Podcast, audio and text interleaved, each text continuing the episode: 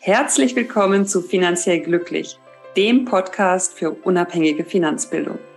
Mein Name ist Katrin Löhr. Ich bin Professorin für Finanzwirtschaft und ich liebe es, Menschen finanziell glücklich zu machen. So, heute habe ich ein ganz schönes Thema mitgebracht, nämlich geht es darum, wie Financial Wellness Programme den Unternehmenserfolg steigern können.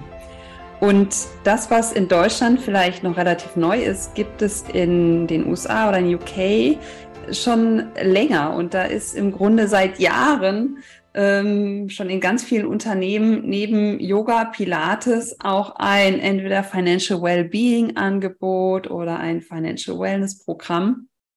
Und das aus, auch aus gutem Grund. Und da gehe ich heute etwas drauf ein und ich werde auch die eine oder andere Studie zitieren und werde das jetzt nicht äh, in dem letzten Detail machen, aber in den Show Notes habt ihr dann die ganzen Infos und Studien, so dass ihr äh, da auch nochmal nachschauen könnt, wenn ihr ins Detail einsteigen wollt. Aber ansonsten lasst euch vielleicht auch einfach da etwas äh, inspirieren äh, mit den Informationen, denn das ist äh, wirklich äh, sehr, sehr interessant, was da mittlerweile rausgefunden wurde.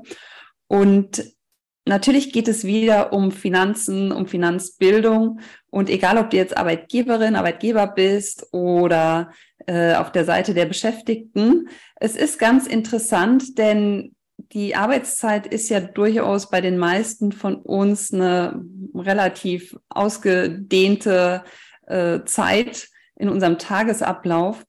Und wir haben im Moment die Situation, dass Unternehmen wirklich alles dran tun, sich attraktiv aufzustellen, damit äh, ihre Beschäftigten gerne zur Arbeit kommen, dass sie möglichst den Kopf frei haben, um ähm, ja einen guten Beitrag zu leisten, um das Team insgesamt zu verstärken.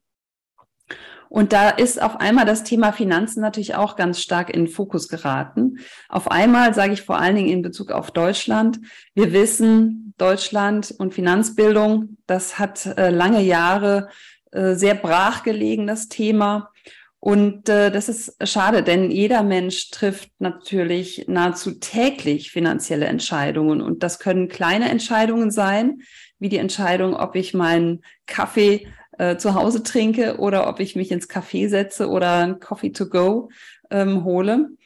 Das äh, hat dann vielleicht nicht so wahnsinnig große Auswirkungen, je nach Budget, aber vielleicht auch schon, ja, wenn ich das äh, vermehrt tue und mir nicht bewusst ist, welche Summen da reinfließen. Aber natürlich hat jeder auch große Finanzentscheidungen zu treffen. Und das kann dann eine massive Relevanz für das weitere Leben haben. Zum einen, wenn falsche Entscheidungen getroffen werden. Zum anderen ist vielen nicht bewusst, wenn ich keine Entscheidung treffe, ist es häufig auch eine Entscheidung. Also manchmal komme ich gar nicht aus der Situation raus, auch nicht durch Passivität. Und dann haben wir natürlich die Rahmenbedingungen ähm, heutzutage. Wir haben wirklich einen deutlich negativen Realzins und das jetzt auch schon jahrelang. Wir haben eine sehr hohe Notwendigkeit, privat fürs Alter vorzusorgen. Das gilt zumindest für den Großteil der Menschen. Und wir haben natürlich auch eine steigende Komplexität der Rahmenbedingungen, der Produkte. Und ähm, all das ohne Finanzbildung Finanzbildung ist nicht flächendeckend erfolgreich in der Schule verankert. Wenn jemand nicht mehr in der Schule ist, Ausbildung, Studium, ist es auch eher Zufall, ob jemand damit in Berührung kommt. Und ja, wenn dann die Ausbildung oder das Studium hinter einem liegt, dann ist nochmal gar keine Perspektive im Grunde da, wenn ich nicht selbst aktiv werde, mich darum kümmere, unabhängige Finanzbildung zu bekommen. Und das ist natürlich bei den ja, Herausforderungen, die wir heute haben, ähm, dann klar, dass die Menschen sich verunsichert fühlen. Und ähm, wir alle können uns vorstellen, Geldsorgen führen zu Stress, führen ähm, dazu, dass ich mir viele Gedanken mache, dass ich vielleicht eben dann nicht mehr mit dem Kopf bei der Arbeit bin. Und das haben auch verschiedene Studien und Umfragen untersucht. Und es gibt beispielsweise Zahlen, dass circa zwei Drittel der befragten Beschäftigten angeben, äh, dass sie sich durch Geld beziehungsweise ihre finanzielle Situation sehr oder etwas gestresst fühlen. Das heißt, es ist eine ziemlich große Zahl, ja. Die Mehrheit fühlt sich damit nicht gut. Und ich weiß aus eigener Erfahrung, ähm, aus Gesprächen mit äh, Kundinnen und Kunden, dass es gar nicht darum geht, habe ich viel Geld oder wenig Geld. Also auch sechsstellige Summen auf dem Konto können einem sehr, sehr viel Gedanken machen, weil die Menschen dann einfach nicht wissen, was mache ich damit. Es gibt eine hohe Inflation. Ich habe einen hohen Kaufkraftverlust ich habe Angst, was falsch zu machen, ich habe vielleicht in der Vergangenheit Fehler gemacht, habe da gewisse Schuldgefühle oder ein schlechtes Gewissen, dass ich das deshalb nicht mehr angegangen bin. Ähm, und das erklärt aus meiner Sicht so die große Zahl. Das heißt, es geht nicht immer nur darum, dass das Geld nicht reicht, sondern es geht wirklich darum, wie gehe ich gut mit meinem Geld um. Und da fehlt ja vielen Menschen äh, das Grundwissen, weil wir es in Deutschland nirgends lernen. Also das hat nichts mit Intelligenz oder sonst was zu tun. Es ist einfach so.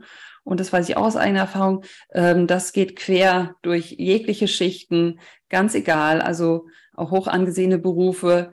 Ähm, da sieht man, auch diese Zielgruppe hat damit zu kämpfen, dass sie im Grunde in Bezug auf ihre Finanzen nicht gut aufgestellt sind, nicht gut ähm, ausgerüstet sind mit Finanzbildung, um informierte, bewusste und kompetente Finanzentscheidungen treffen zu können. So, und ähm, PwC hat das auch äh, in einer Studie untersucht, in der Annual Employee Financial Wellness Survey von 2020 gab mehr als die Hälfte der Befragten an, dass Geld- und Finanzsorgen sogar der größte Verursacher von Stress sind. So, und das war 2020. Jetzt haben wir die Corona-Pandemie, wir haben den Krieg in der U Ukraine, ähm, die damit einhergehenden Preissteigerungen. Und das alles verschärft die Situation natürlich noch weiter. Ja, wir ähm, wissen, dass viele Arbeitgeber wahrnehmen, dass ihre Beschäftigten Geld- oder Finanzsorgen haben, die wiederum dann zu Stress führen und wir alle wissen und können uns vorstellen, was das bedeutet. Das bedeutet Gereiztheit, das bedeutet Kopfschmerzen, Schlafstörungen, daraufhin dann Konzentrationsprobleme.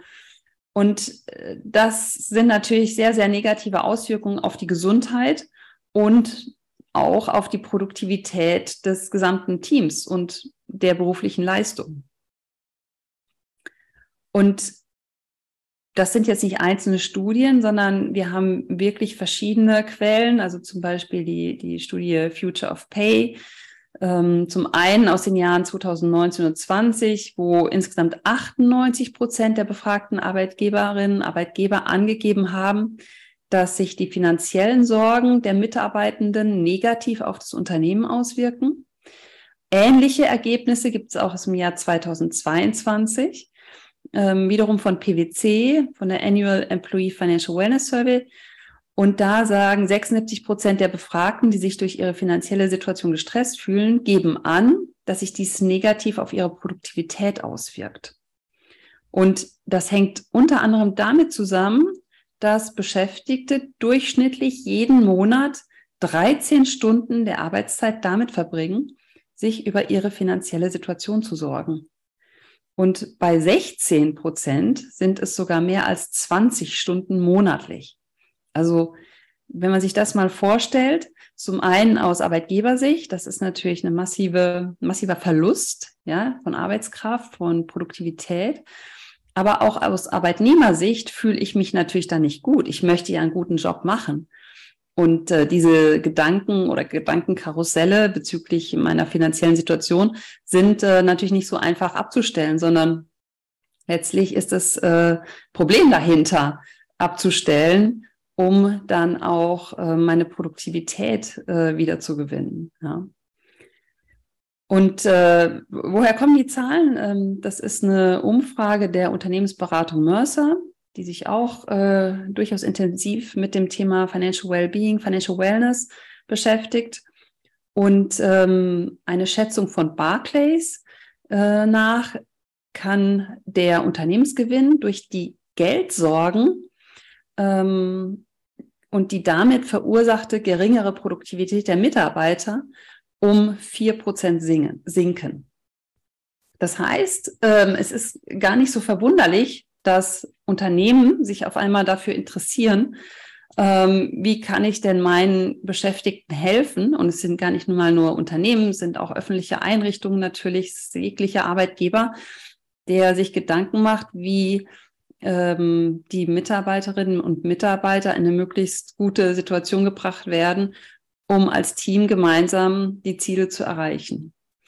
Und deshalb, ne, bei den einen sind es Financial Wellness Programme. Adobe zum Beispiel hat äh, ganz schön aufgelistet auf ihrer Website, was sie alles für ihre Beschäftigten tun. Es geht von Kursen über Coaching, über private Netzwerkveranstaltungen zum Thema Private Finance oder ähm, ja, ganz vielfältige Financial Wellbeing Angebote. Äh, dadurch kann der Arbeitgeber natürlich diesen Auswirkungen entgegenwirken. Und ich weiß auch das wieder, wenn auf einmal diese finanziellen Probleme gelöst sind, dann ist da so eine Erleichterung da bei den äh, Betroffenen, dass dann natürlich auch eine hohe Mitarbeiterbindung dann mitspielt. Und das bedeutet, dass es im Grunde allen einen, einen riesen Mehrwert bietet, ja. Also einfach eine Unterstützung in einem Thema, was komplett relevant ist für die Beschäftigten und was wiederum eben sehr hilfreich ist, wenn da eine Unterstützung da ist, wenn die Probleme gelöst sind.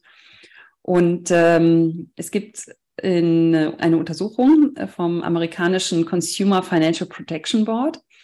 Die haben in einer Studie ermittelt, dass jeder US-Dollar, der von Arbeitgebern für Financial Wellness-Initiativen ausgegeben wird, einen Produktivitätsgewinn in Höhe von drei US-Dollar generiert. Also das Dreifache. Ja.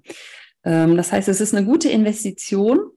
Ich ähm, unterstütze meine Beschäftigten äh, mit Financial Wellness Programmen und erreiche damit, dass sie einen klaren Kopf haben, dass ihnen in einem für sie sehr relevanten Thema sehr geholfen wird. Hinzu kommt natürlich, dass die Früchte, die dadurch ge, ähm, erntet werden können, äh, nicht nur heute da sind, indem ich meine Finanzen im Griff habe, sondern da auch ganz wertvolle äh, Dinge gesät werden können, die dann im Bereich der Altersvorsorge sich auswirken, einfach weil ich bei ganz vielen Dingen auch ein bisschen Zeit brauche, wenn es um Finanzen geht, ja.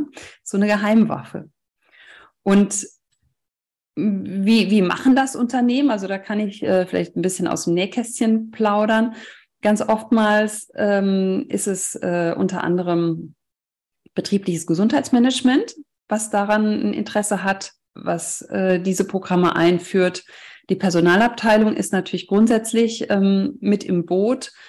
Äh, Weiterentwicklung, Perspektivmanagement, ähm, je nachdem, äh, wie sich äh, die Abteilung nennt. Und ähm, was wichtig ist, ist, dass natürlich die Beschäftigten sich nicht unter Druck fühlen, am Ende irgendein Produkt zu kaufen oder so. Also das sollte natürlich unabhängige Finanzbildung sein. Es geht erstmal darum, dieses notwendige Finanzwissen zu vermitteln.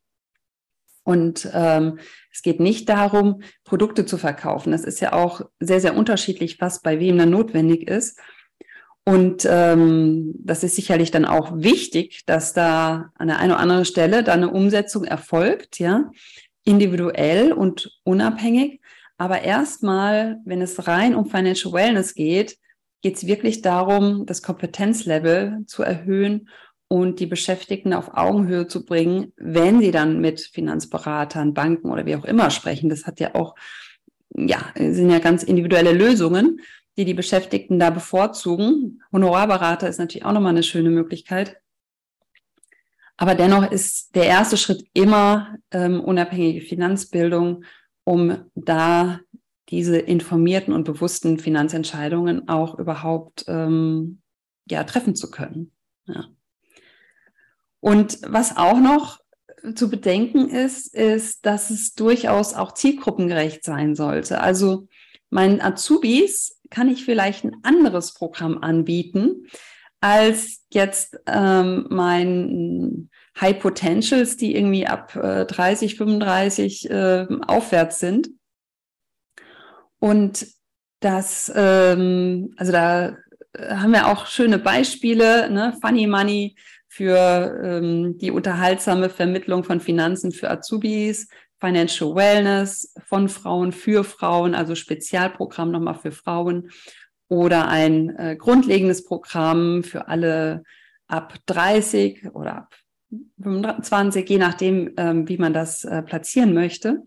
Aber da gibt es super Ideen und super Konzepte, Initiativen und Angebote. Und äh, damit hole ich natürlich auch die Menschen nochmal anders ab. Denn äh, sind wir mal ehrlich, das Thema ist negativ gespeichert bei vielen. Das heißt, da ist oftmals ein Neustart notwendig. Und diesen Neustart erreicht man halt häufig, indem man ähm, jetzt nicht irgendwie 0815 macht, sondern das einfach mal ein bisschen anders aufzieht.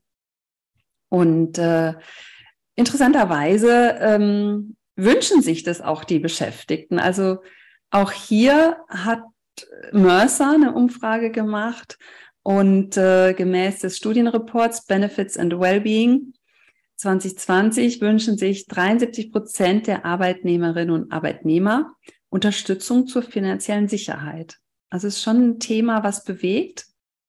Und wie gesagt, durch die Entwicklungen in den letzten Monaten ist es natürlich nochmal gestiegen. So, und ja, wenn wir jetzt einen Strich drunter ziehen, würde ich sagen, ähm, es ist, denke ich, allen bewusst, dass finanzielle Sorgen und die Unsicherheit in Bezug auf finanzielle Entscheidungen ähm, ein wesentlicher Verursacher von Stress sind bei ganz vielen Menschen, weil wir einfach nirgendwo Finanzbildung vermittelt bekommen. Und dieser Stress wiederum ursächlich ist für verschiedene negative gesundheitliche Folgen, was wiederum zu einer sinkenden Produktivität führt. Und Arbeitgeber können sich durch Financial Wellness Programme im Grunde letztlich in ganz vielen Bereichen positiv hervortun, im Bereich Mitarbeiterbindung, im Bereich Arbeitgeberattraktivität, können es in ihr Employer Branding mit reinbauen und ähm, sich dadurch auch natürlich etwas abheben. Ja, also Yoga und Pilates-Kurse hat vielleicht jeder, aber so ein Financial Wellness-Programm ähm, ist nochmal etwas, was zumindest in Deutschland derzeit gerade die innovativen Unternehmen haben, aber was noch nicht an jeder Ecke zu finden ist. Deshalb vielleicht ähm, habt ihr Lust, euch ein bisschen mit dem Thema zu beschäftigen. Ähm, schreibt mir gerne, wenn ihr weitere Infos haben möchtet. Ich bin gespannt, ob das äh, etwas ist, was euch ja, anspricht und ähm, wo ihr vielleicht sagt, ach, klasse, entweder als Arbeitgeber, da probiere ich mal, ich mache mal ein Pilotprojekt, oder wenn ihr in einem Unternehmen seid, könnt ihr es natürlich auch mal als Idee mit reinbringen und als Wunsch. Und ähm, ja, mal schauen, was sich dann tut.